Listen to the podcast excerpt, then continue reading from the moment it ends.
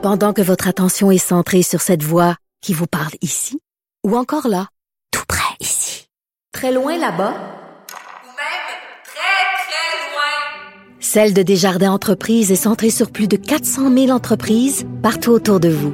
Depuis plus de 120 ans, nos équipes dédiées accompagnent les entrepreneurs d'ici à chaque étape pour qu'ils puissent rester centrés sur ce qui compte, la croissance de leur entreprise. Le, commentaire de Emmanuel Latraverse. Des analyses politiques pas comme les autres. Bonjour Emmanuel. Bonjour. Alors, euh, on parle évidemment des élections américaines de demain, mais tu nous parles surtout du du regard du, du gouvernement du Canada. Euh, on est euh, la, la, planète au complet est sur le bout de sa chaise en se demandant ce qui va se passer demain. Mais c'est aussi le, le cas du gouvernement canadien qui a eu sa part de trouble avec Donald Trump. Oui, parce que il faut dire que la présidence de, Donald Trump a totalement changé les rapports du Canada avec les États-Unis en général. Ça n'a pas toujours été la grande entente. Là. Pendant les années euh, euh, Bush chrétien, c'était pas le bonheur. Euh, c'était la guerre en Irak, c'était immensément tendu, la plateforme, euh, la, la, la frontière, euh, suite au en septembre, entre M. Obama, M. Harper, c'était pas le bonheur non plus.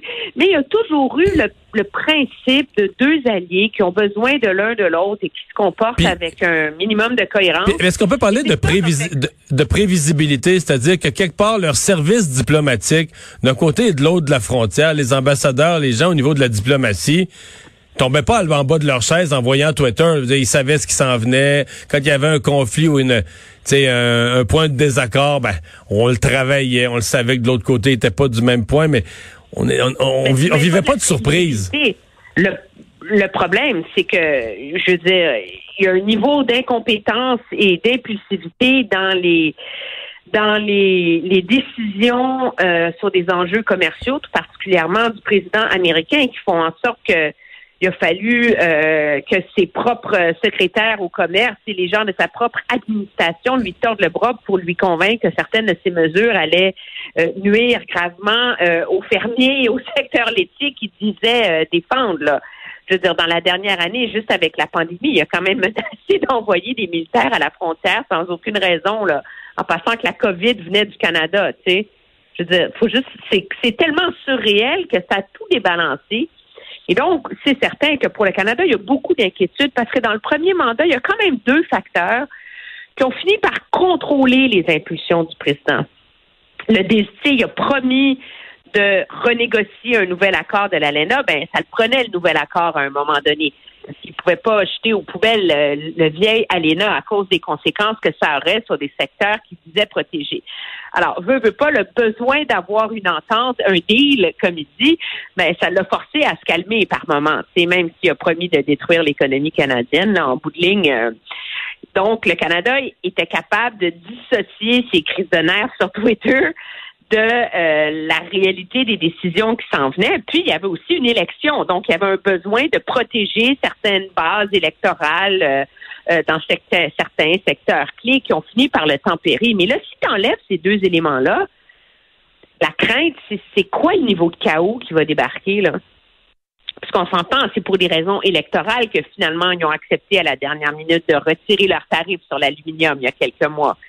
Mais là, jusqu'où il va aller pour avancer sa perception de justice pour les pour les États-Unis, euh, c'est c'est une source d'inquiétude majeure pour le Canada.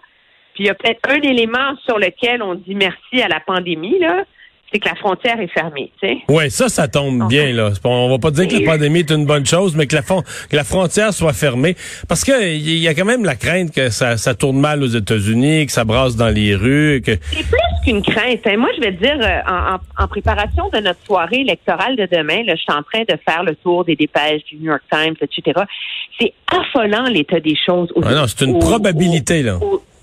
Je veux dire, des, des, des, des, des bureaux euh, de, euh, du Parti démocrate euh, qui sont carrément vandalisés, de la colle dans les serrures, de la peinture sur les murs. New York, Washington sont complètement barricadés comme s'il y a un ouragan qui allait débarquer. est-ce que tu as vu ce qu'ils préparent pour la Maison-Blanche?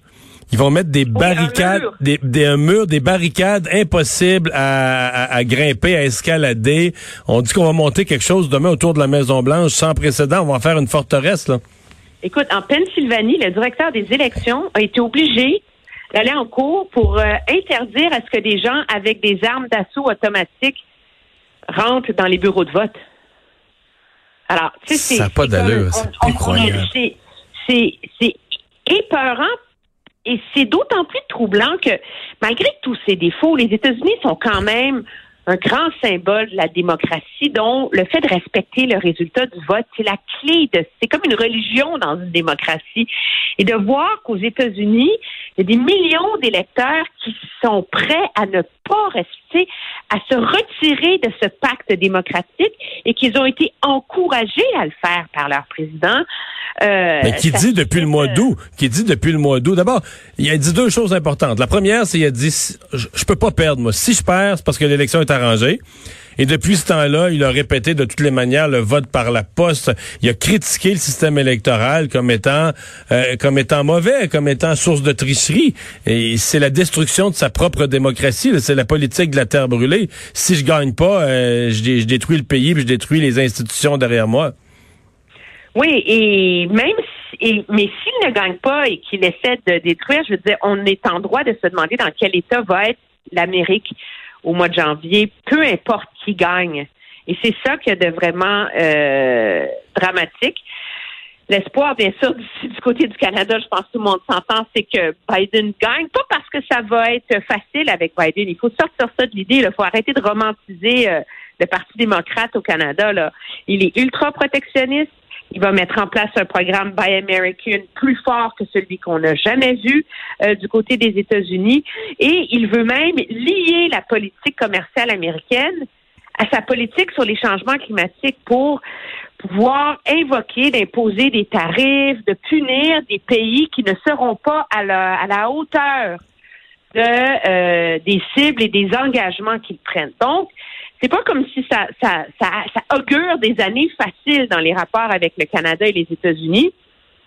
Mais pour reprendre une phrase que je te disais à la blague ce matin, ça sera pas plus facile, mais ça va être plus moins déplaisant, tu sais, dans le sens Ouais. qu'au moins il y a et moi je pense surtout que à cause des années Trump, le Canada a arrêté de ne s'en remettre qu'à la relation entre le président et le premier ministre et a développé une façon de faire la diplomatie avec les États-Unis qui est beaucoup plus large, qui est axée sur les euh, sur euh, les, les entreprises, les États, le Congrès.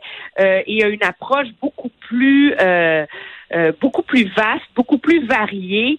Et ça, euh, je pense que le Canada, peu importe qui va gagner, va devoir se préparer à mettre ça en œuvre. Là.